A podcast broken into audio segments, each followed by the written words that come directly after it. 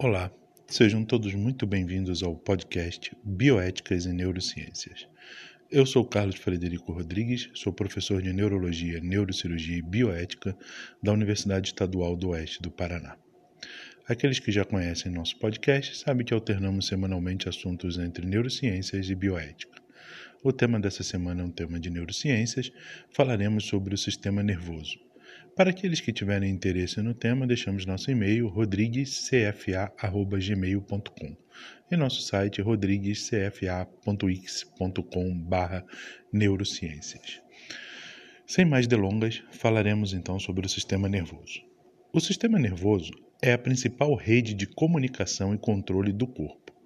Os dados, na forma de sinais elétricos, são retransmitidos constantemente dos órgãos dos sentidos para o cérebro e vice-versa, por meio de complexas redes de neurônios e numa escala de tempo medida em milésimos de segundos.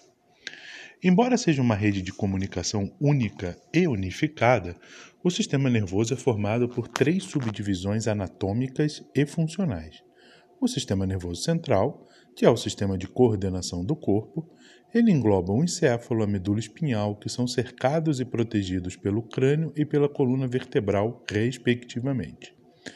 O sistema nervoso periférico é uma complexa rede de nervos estendendo-se por todo o corpo, que se ramificam a partir de 12 pares de nervos cranianos que têm origem no encéfalo e 31 pares de nervos espinhais emanando da medula espinhal.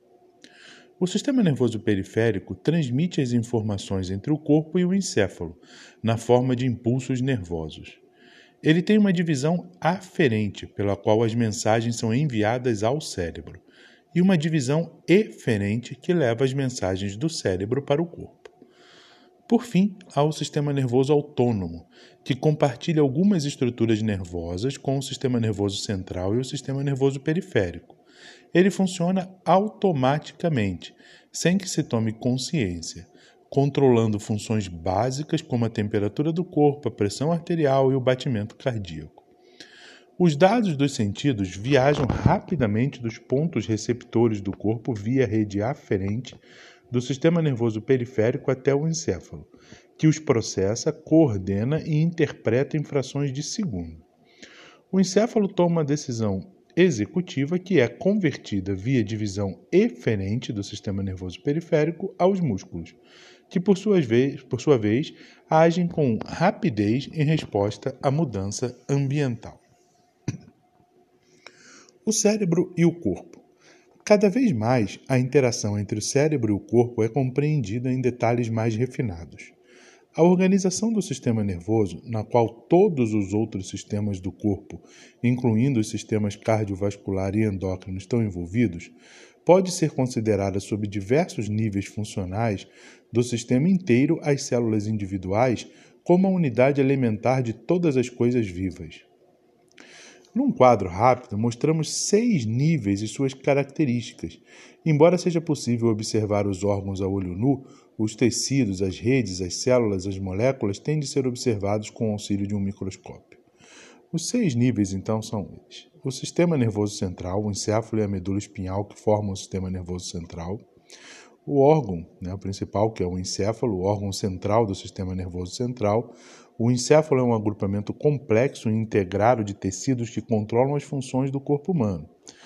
Tecidos e núcleos, então, grupos de neurônios, núcleos que agem em conjunto para executar funções especializadas.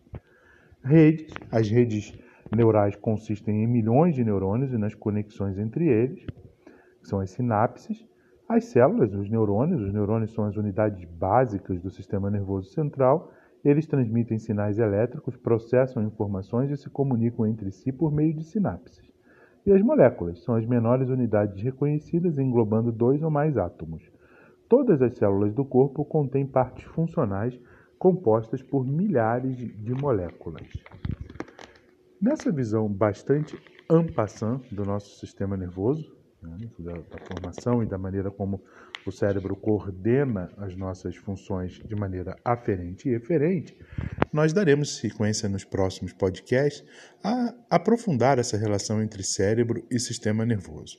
Espero que tenha, essa pequena pílula tenha aberto o apetite para que nos próximos podcasts podemos, possamos aprofundar esse assunto e esse debate. Ficamos por aqui. No nosso próximo podcast falaremos sobre um assunto de bioética. Até lá, boa semana a todos.